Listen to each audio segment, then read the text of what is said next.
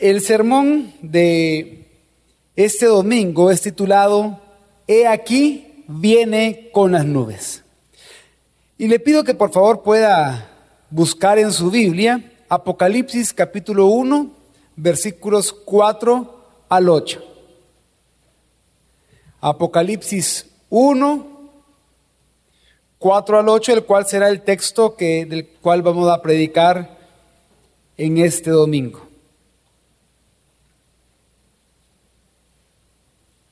Creo que ya la mayoría lo tiene.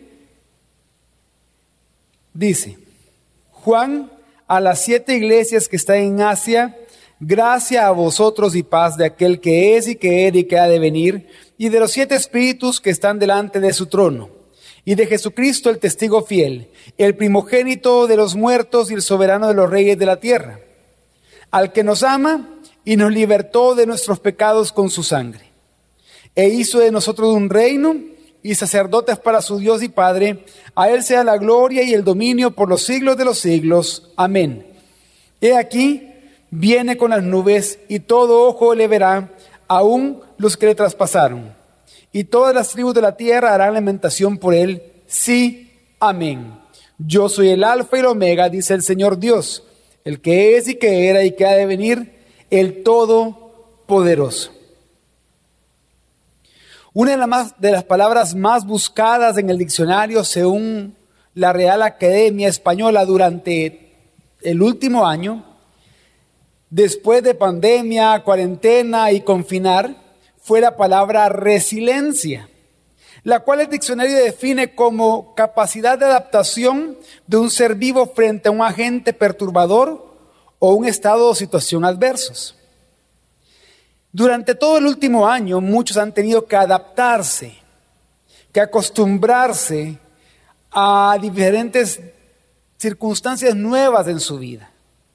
Vivir sin un ser querido, perder un empleo o negocio, nuevos problemas de salud, temores, ansiedad, depresión, incertidumbre, etc. En la Biblia no encontramos la palabra resiliencia. Pero encontramos una palabra en el Nuevo Testamento que es mucho más profunda en su significado. Es una palabra griega, la palabra griega upomoné, que implica la capacidad de resistir o soportar las dificultades. Implica también paciencia, resistencia, fortaleza, firmeza, perseverancia.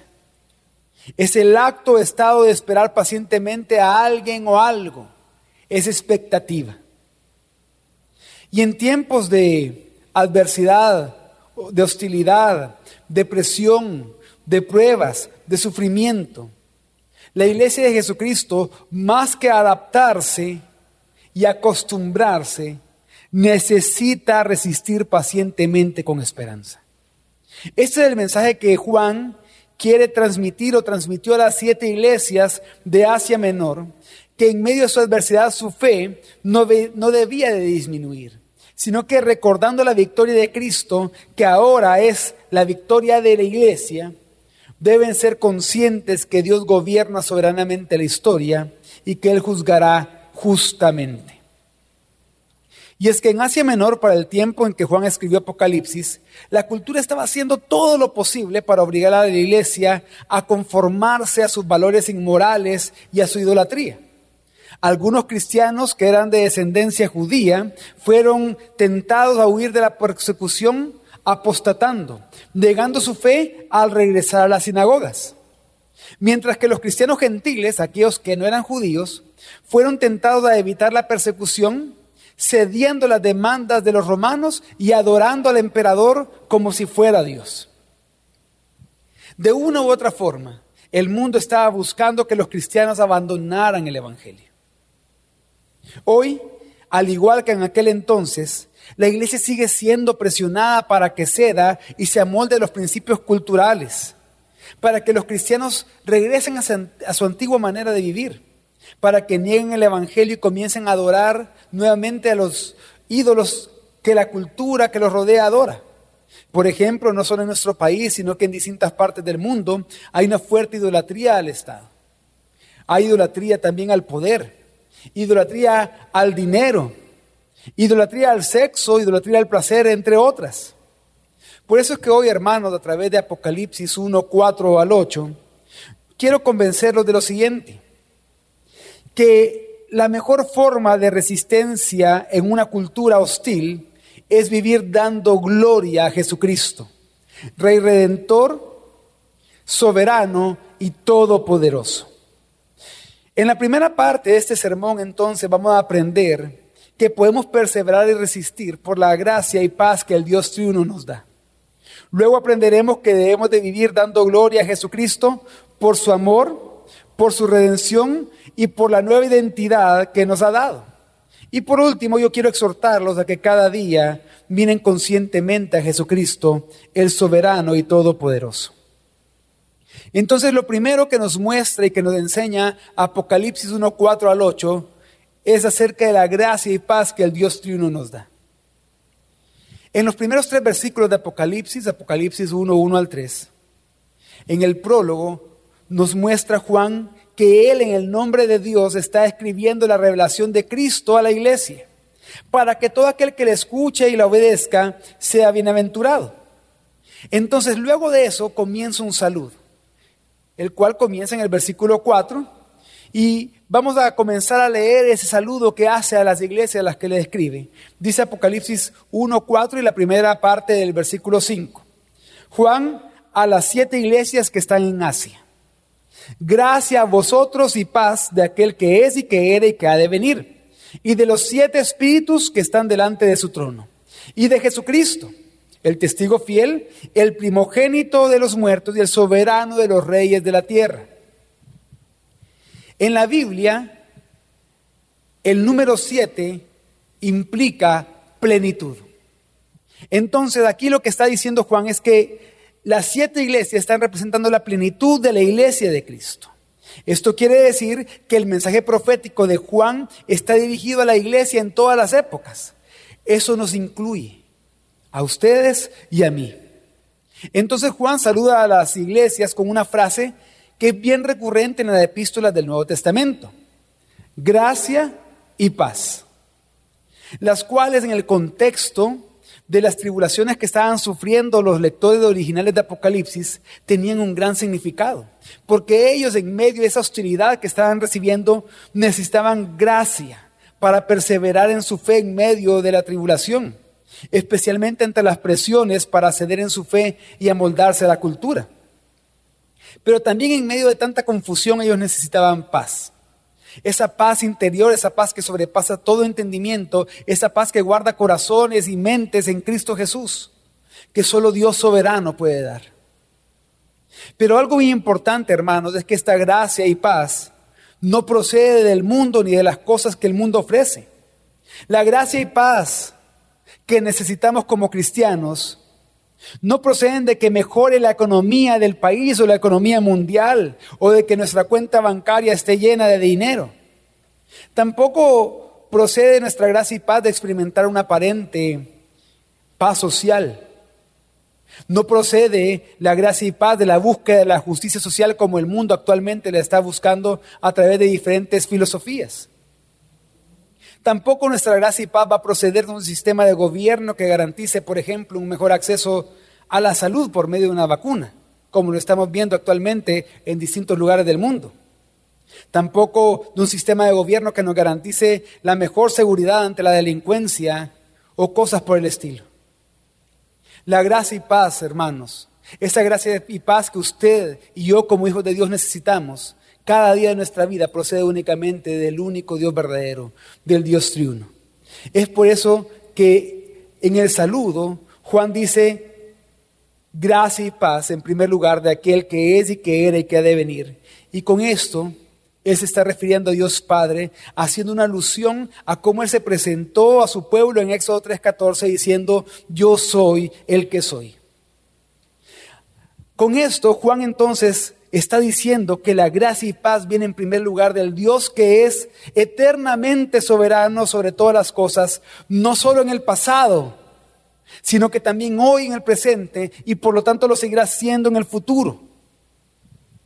Imaginen por un momento cuánto ánimo y consuelo esto le dio a una iglesia que en su presente estaba siendo perseguida, que estaba siendo maltratada por el imperio romano. Que ellos vivían con la incertidumbre de qué les iba a pasar. No sabían si al siguiente día los iban a capturar, si los iban a torturar, si los iban a obligar a ceder en su fe. No sabían si el siguiente día ellos y sus familiares iban a estar vivos. Pero en medio de ese sufrimiento presente y esa incertidumbre en el futuro, ellos podían recordar a través de estas palabras que Dios Padre, eterno y soberano, cierto y absolutamente gobierna la historia y todas las cosas que en ella suceden. Y que les da la esperanza de que ese Dios que ha de volver, ese Dios que ha de venir, va a establecer justicia perfecta. Pero así como estas palabras fueron de ánimo para aquellos cristianos en aquel entonces, también tienen que ser de ánimo para ti, hermano, para ti, hermana. Tú que hoy estás experimentando pruebas, tú que hoy te encuentras en angustia, tú que hoy estás viviendo con incertidumbre, con dudas, con tristeza. Dios Padre, eterno y soberano, te da gracia y paz. En medio del sufrimiento, Él te da gracia y paz para que tú puedas resistir y para que puedas soportar. Él te da gracia y paz para que puedas tener fortaleza. Esa fortaleza que la gente, que tus vecinos, que tus familiares, que los compañeros de trabajo no se explican cómo es que puedes tenerla con todo lo que te está pasando. Él te da gracia y paz para que puedas estar firme en tu fe y para que tu esperanza en Él y en su plan perfecto cada día crezca. Pero esta gracia y paz no solamente viene del Padre, sino también vemos en el versículo 5 que viene de los siete espíritus que están delante de su trono, es decir, del Espíritu Santo. Que aquí, recuerden que, el número 7 implica plenitud. Y entonces aquí el apóstol Juan está describiendo al Espíritu en toda la plenitud de su actividad y, de poder, y su poder. Y está citando dos pasajes del Antiguo Testamento. En primer lugar, está haciendo una alusión a Isaías 11.2, que habla de los aspectos del Espíritu que iban a venir sobre el Mesías, que iban a llenar el Mesías para su ministerio. Habla del Espíritu del Señor, que es el Espíritu de sabiduría, inteligencia, consejo, poder, conocimiento y temor al Señor. Pero también se refiere a Zacarías eh, 4, al 6, donde en una visión el ministerio del Espíritu Santo es descrito como un candelabro, se presenta como un candelabro de oro con siete lámparas que alumbran y brillan en medio de la oscuridad y que capacitaron a Zorobabel para que él pudiera reconstruir el templo cuando regresaron del exilio babilónico. Pero ¿qué significa que los siete espíritus que están delante de su trono den gracia y paz a nosotros hoy? Hermanos, en primer lugar tenemos que estar conscientes que el Espíritu Santo hoy nos sigue dando gracia y paz. Para que seamos conscientes que somos el templo que Él ha edificado, donde la presencia de Dios habita. Todos nosotros como iglesia, junto con nuestros hermanos que creen en Cristo porque han sido redimidos por Él, somos el templo de Dios. En nosotros habita la presencia de Dios. Y conscientes de eso entonces, podemos vivir con sabiduría, con inteligencia, con consejo, con poder, con conocimiento y con temor al Señor en medio de la cultura que nos rodea. Así podemos permanecer firmes y ser obedientes a la palabra. Podemos perseverar en nuestra fe en medio de las pruebas, del sufrimiento, de la oposición en la cultura. En la incertidumbre en la duda podemos tomar las mejores decisiones porque el Espíritu Santo nos da gracia y paz. Pero esta gracia y paz no solamente vienen del Padre y del Espíritu Santo, también viene de Jesucristo, el testigo fiel, el primogénito de los muertos y el soberano de los reyes de la tierra. Y aquí Juan está describiendo a Dios Hijo, a Jesucristo, con palabras del Salmo 89. El Salmo 89 nos habla de un rey davídico que gobernará a sus enemigos y se sentará en su trono para siempre. Pero estas tres alusiones o tres eh, eh, eh, frases con las que describe a Jesucristo, específicamente el apóstol Juan las toma de los versículos 27 y 37 del Salmo 89. Y comienza diciendo que Jesucristo es el testigo fiel. Aquel que como profeta revela perfectamente al Padre y a su salvación en un mundo de tinieblas, para que nosotros hoy podamos conocer a Dios y disfrutar de la comunión con Él por medio de Jesucristo, quien testificó plenamente la gracia y la paz del Padre por medio de su sacrificio en la cruz, y por medio de quien ahora nosotros recibimos el ánimo para seguir perseverando, dando testimonio de Dios en medio de las pruebas y sufrimientos.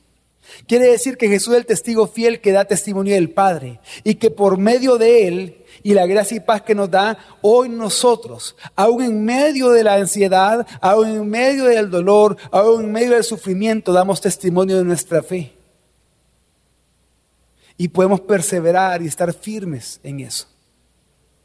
Pero también dice que Jesucristo es el primogénito de los muertos. Aquel que conquistó la muerte y que por medio de su resurrección inauguró la nueva creación y el reino eterno de Dios. Que hizo manifiesto ese reino. En Él, en Cristo, por su resurrección, cada uno de los hijos de Dios fuimos de hechos nuevas criaturas que pertenecemos al reino de Dios. Esto, hermanos, nos debe de animar. Porque aún en medio de los sufrimientos y pruebas, podemos ser conscientes que nuestro hogar no es de este mundo, que no somos ciudadanos de este mundo, que acá somos peregrinos y extranjeros, y que por lo tanto no nos tenemos que conformar al mundo, que nuestra indignación ante la injusticia del mundo es completamente válida, porque ya no pertenecemos a esta esfera, sino que a la esfera de la nueva creación del reino de Dios que Cristo ya inauguró por medio de su resurrección y que por lo tanto nos indigna la injusticia, nos indigna la, iniquidad. Y por eso como peregrinos que recibimos gracia y paz del Dios triuno, caminamos diariamente poniendo nuestra esperanza en el día que disfrutemos de ese reino de la nueva creación de Dios plenamente porque queremos vivir conforme a esa nueva identidad que hemos recibido, conforme a esa nueva ciudadanía que hoy tenemos, como miembros de su reino. Pero también dice que Jesucristo es el soberano de los reyes de la tierra.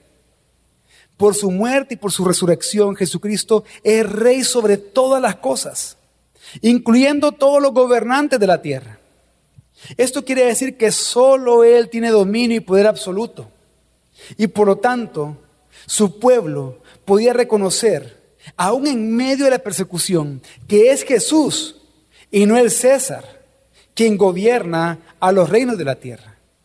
Y es que el gobernante o el rey sobre reyes de la tierra era un título que comúnmente se le atribuía al César, al emperador romano. Porque recuerden que el imperio romano había conquistado tanto, eh, eh, eh, tantos pueblos había conquistado tantos reyes que entonces eh, se decía que el emperador, que el César, era rey sobre todos los demás reyes. Pero lo que le está diciendo Juan acá, en el saludo a esta iglesia que estaba sufriendo por, por ese imperio romano, es no, es Jesucristo, el soberano de los reyes de la tierra. Es Cristo el que gobierna sobre todos los gobernantes. Y por lo tanto, aunque los gobernantes del mundo no reconozcan aún el señorío de Cristo, lo van a reconocer.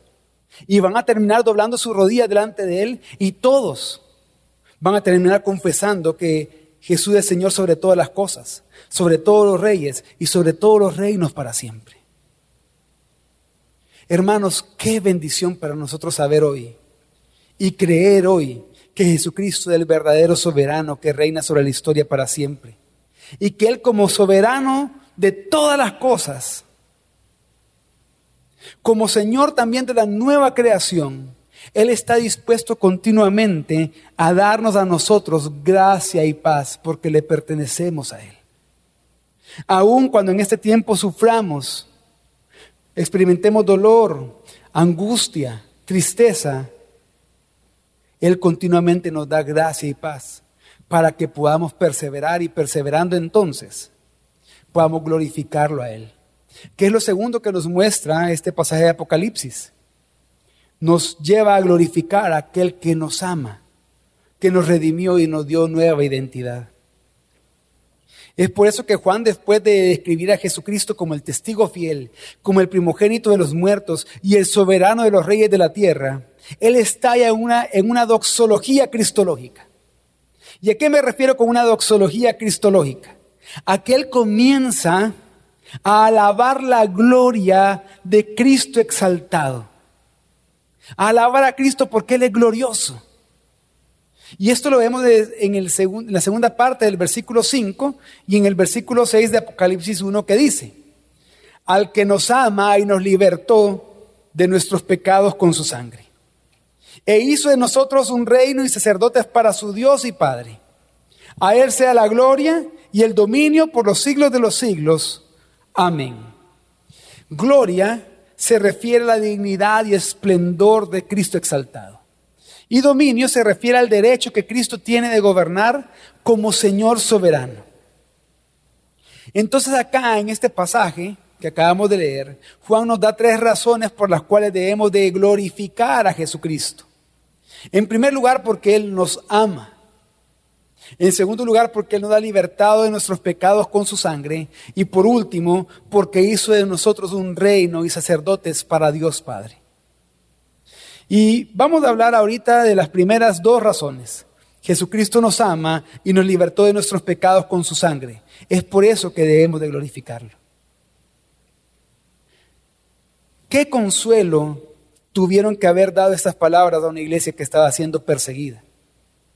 despreciada en la sociedad, rechazada en la cultura, incluso maltratada hasta la tortura y la muerte. Escuchar que Jesucristo los ama. Y estas mismas palabras nos tienen que animar y consolar hoy.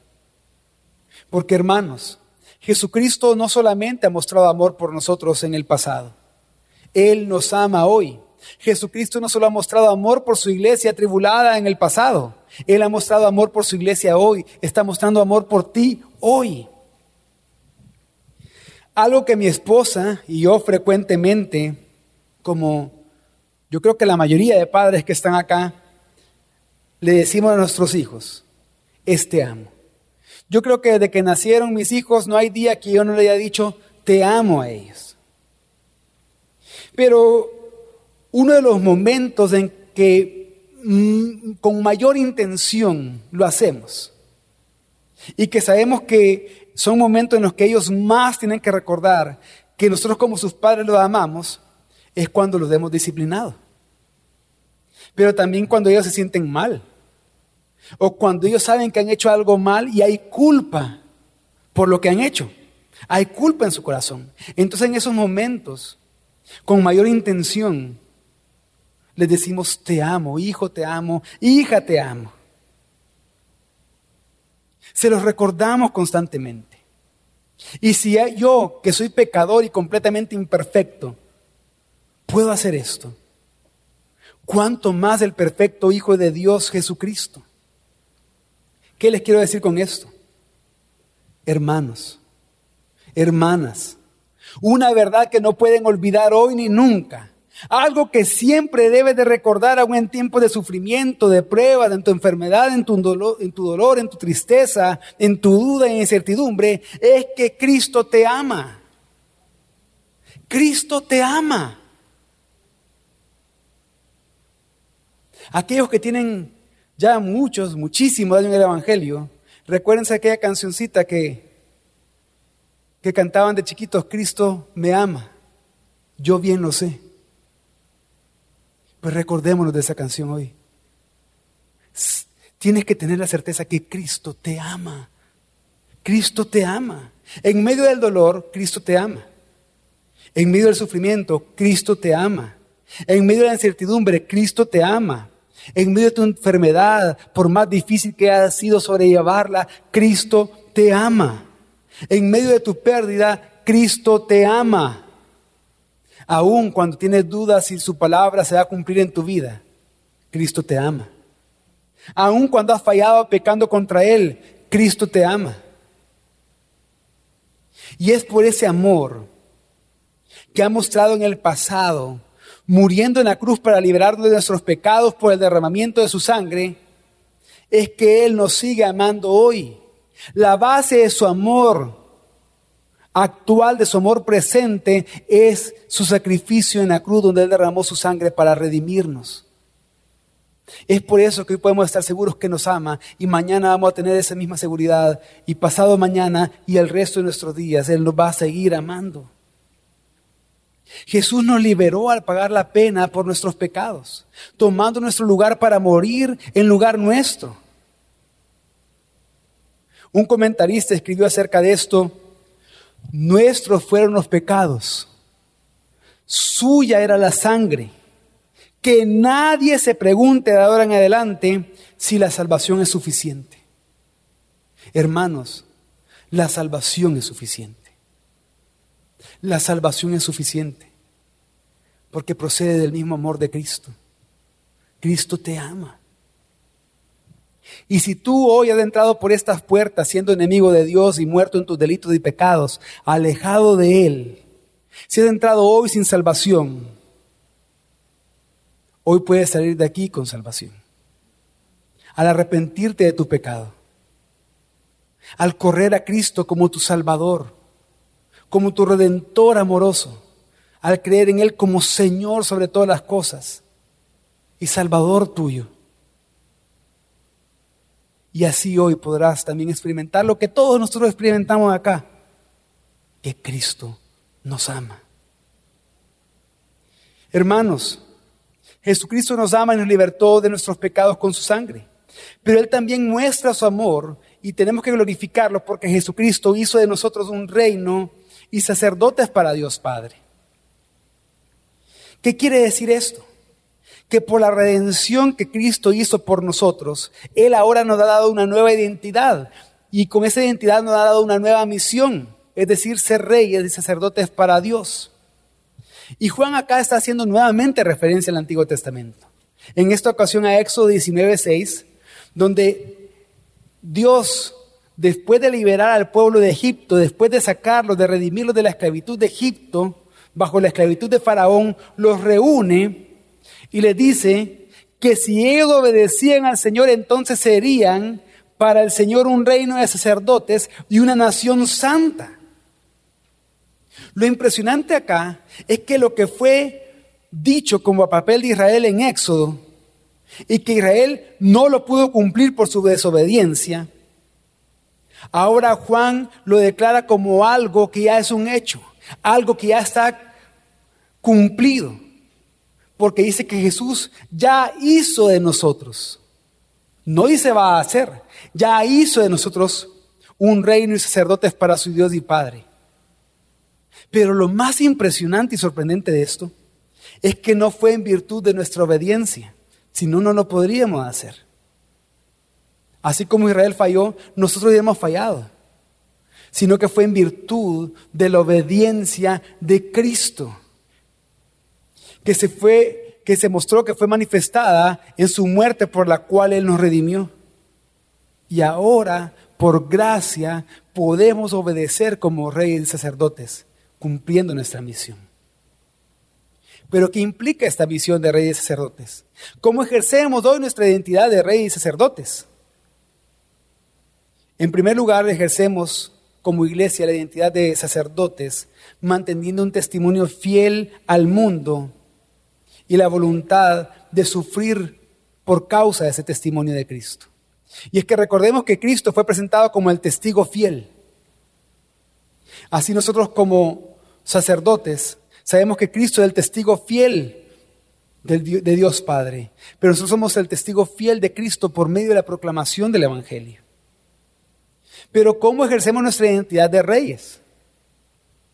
Así como Cristo fue el primogénito de los muertos, el soberano de los reyes de la tierra, así como Él venció al enemigo como rey y nos protege como rey, ahora nosotros ejercemos nuestra identidad de reyes derrotando las estrategias del enemigo, no por nuestras propias capacidades ni con armas carnales, sino con la palabra de Dios que nos ha sido dada por medio de la cual podemos derribar todo argumento que se está levantando en contra del conocimiento de Dios en nuestras propias vidas y en de aquellos que nos rodean.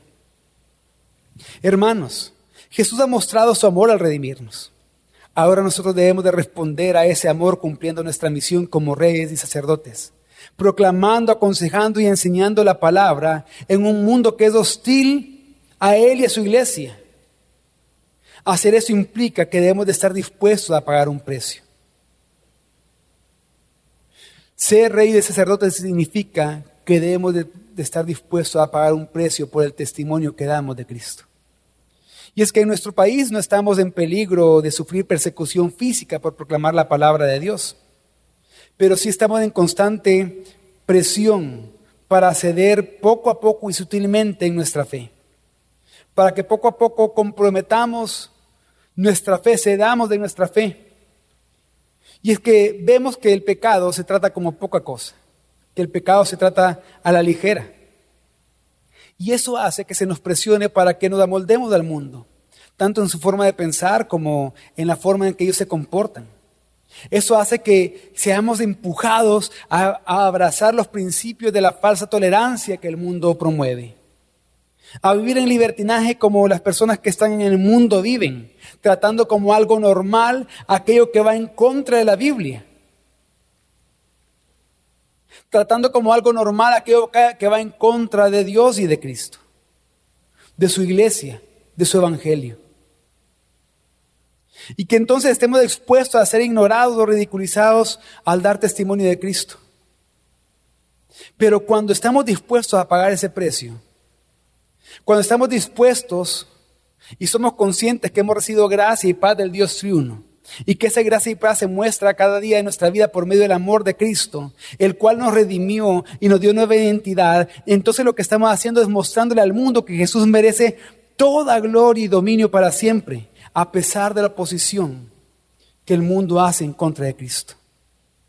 Pero también esto me lleva a la última parte de este sermón, en la que los quiero exhortar, hermanos, a que ustedes cada día puedan mirar a Jesucristo como Rey soberano y todopoderoso. Apocalipsis 1.7 dice, He aquí, viene con las nubes y todo ojo le verá. Aún los que los traspasaron, y todas las tribus de la tierra harán lamentación por él, sí, amén. Y nuevamente, Juan en este versículo 7 cita el Antiguo Testamento, Daniel 7:13, cuando dice, eh, he aquí viene con las nubes, y cuando dice, mirarán aquel que los traspasaron y harán lamentación a las tribus de la tierra, está citando Zacarías 12, 10 y 12. Y para poder comprender mejor a qué se refiere Juan, tenemos que rápidamente saber de qué está hablando Daniel capítulo 7.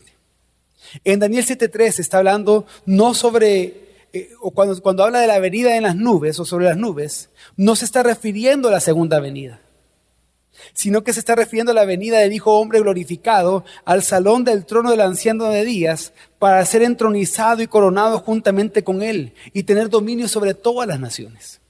Y es que recordemos que en el capítulo 7 eh, de Daniel se nos narra la visión que Daniel tuvo en la que los distintos imperios eran representados como bestias. Una bestia más feroz que la otra. Pero cuando se describe la última bestia, que no se alcanza a describir en semejanza de animales conocidos en, ese momento, la cual era cruel. En ese momento es que el Hijo del Hombre viene, se acerca al anciano de días para recibir todo dominio en oposición al dominio de los imperios de la tierra, para ser coronado. Entonces, el apóstol Juan está ocupando esto como una referencia a la ascensión de Cristo en la que luego de su muerte y resurrección Cristo sube al cielo a ser coronado por el Padre para recibir toda gloria, honor y dominio, estar sentado a la diestra del Padre, entronizado a la diestra del Padre. Y es que ya leímos en Apocalipsis 1.5 que Jesús es el soberano de los reyes de la tierra. Y es soberano de los reyes de la tierra porque por su muerte y resurrección él inauguró el reino. Él ya inauguró el reino. Él ya fue coronado. Él ya es rey. Y Él gobierna sobre todas las personas, naciones, lenguas, tribus, las cuales deben de servirle. En resumen, Él ya recibió dominio eterno. Y es por eso que Apocalipsis lo que hace es eh, una descripción de cómo este reinado comenzó hace casi dos mil años, con la ascensión de Cristo, cómo ese reino ya fue inaugurado por Él y cómo tenemos que tener la seguridad que será consumado al final de la historia. Pero luego en Zacarías 12:10, que he citado aquí por Juan, el profeta describe un día en el que Dios va a derramar sobre su pueblo espíritu de gracia y de súplica, por la cual ellos van a poder ver al que traspasaron y se van a lamentar y van a llorar por él, y que incluso todas las tribus de la tierra van a lamentarse por él. Pero el cumplimiento de esta profecía ya sucedió, ya comenzó. ¿Cuándo? En Pentecostés. Cuando el Espíritu se derramó sobre los que estaban escuchando la predicación de Pedro, y luego ellos se conmovieron en su corazón, dice Hechos 2, y se arrepintieron. Ellos recibieron la palabra de Dios viendo la verdad acerca de Jesucristo, que Él fue aquel que traspasaron, aquel que murió, pero también aquel que resucitó. Y creyendo en eso fueron salvos. Entonces, con estas palabras, Juan estaba recordando a sus lectores que el reino de Dios ya había sido inaugurado por la muerte y resurrección de Cristo. Que Él ya fue coronado por el Padre y que está sentado en su trono reinando sobre todas las cosas y sobre todo reino. Ellos tenían que reconocer que ellos no tenían que esperar que Jesús comenzara a ser rey. Ellos no tenían que esperar que el reino viniera, sino que ellos tenían que saber que el reino ya estaba inaugurado, que el reino ya había sido establecido, que Jesús ya está reinando, coronado en el cielo en gloria y majestad. Y que por lo tanto, aunque todo parezca adverso a su alrededor, aunque la persecución aumente, aunque el sufrimiento crezca, ellos serían conscientes que el verdadero soberano y rey de todos los reinos, incluyendo sobre el César y sobre Roma, es Jesucristo. Y eso lo iba a llevar a tener una disposición aún mayor de predicar el Evangelio, recordando las mismas palabras de Cristo de que las puertas del Hades no van a prevalecer en contra de la iglesia. Porque Cristo ya ha vencido y por lo tanto su iglesia es victoriosa juntamente con Él. Pero hoy nosotros, hermanos, hoy nosotros por medio de la predicación del Evangelio podemos ver cómo nuestro Señor Jesucristo se ha acercado al Padre, el anciano de días, para ser coronado como Rey soberano por su muerte y resurrección. En otras palabras, por la redención que por gracia Cristo nos ha dado, hoy nosotros podemos confesar que Jesucristo es Señor sobre todas las cosas. Pero también hoy por la predicación del Evangelio, nosotros podemos ver a Cristo traspasado. Es decir, podemos recordar que Él fue crucificado, que Él murió en la cruz, pero que Él murió en la cruz para perdonar nuestros pecados. Pero también podemos recordar que Él resucitó. Y entonces al recordar eso, al recordar aquel traspasado que resucitó, debemos de lamentarnos por nuestros pecados. Y debemos vivir en arrepentimiento diario por nuestros pecados diarios delante de Él. Luego este saludo termina diciendo en Apocalipsis 1.8, yo soy el alfa y el omega, dice el Señor Dios, el que es y que era y que ha de venir, el Todopoderoso. Este pasaje, este saludo que Juan hace a las siete iglesias, concluye con la descripción que el Señor hace de sí mismo usando la primera y la última letra del alfabeto griego, el alfa y el omega. Y entonces, ¿a qué se refiere esto de que Él es del alfa y el omega? Se refiere a que Él es del principio y el final.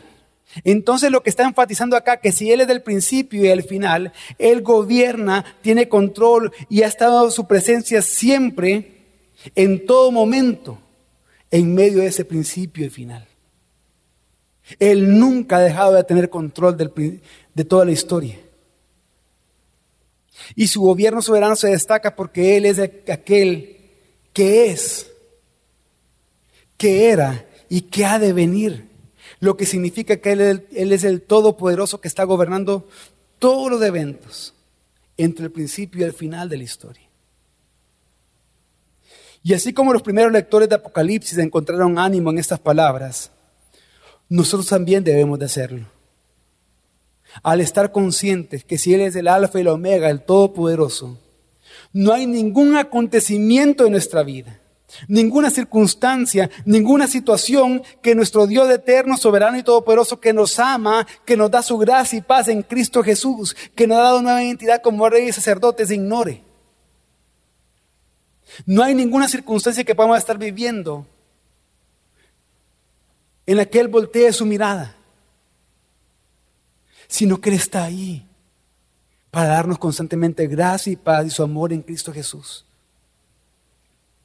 Y Él está gobernando y controlando cada situación, aun aquellas que nos causan dolor, sufrimiento, ansiedad e incertidumbre, para usarlas para nuestro bien. Y el mayor bien es que podamos vivir para la gloria de Él. Entonces, para concluir, hermanos, es por el Evangelio que viendo a aquel que fue traspasado por nuestro pecado en la cruz y resucitó para inaugurar su reino, nuestros corazones han sido traspasados por su amor, para que podamos rendirnos a Él en arrepentimiento y fe, y que así seamos capaces de verlo como Rey nuestro y Rey de todas las cosas, reconociendo que Él es el primero y el último, el soberano sobre la historia, el todopoderoso. Por lo tanto, hermanos, la mejor forma de resistencia en una cultura hostil es vivir dando gloria a Jesucristo, Rey Redentor, soberano y todopoderoso.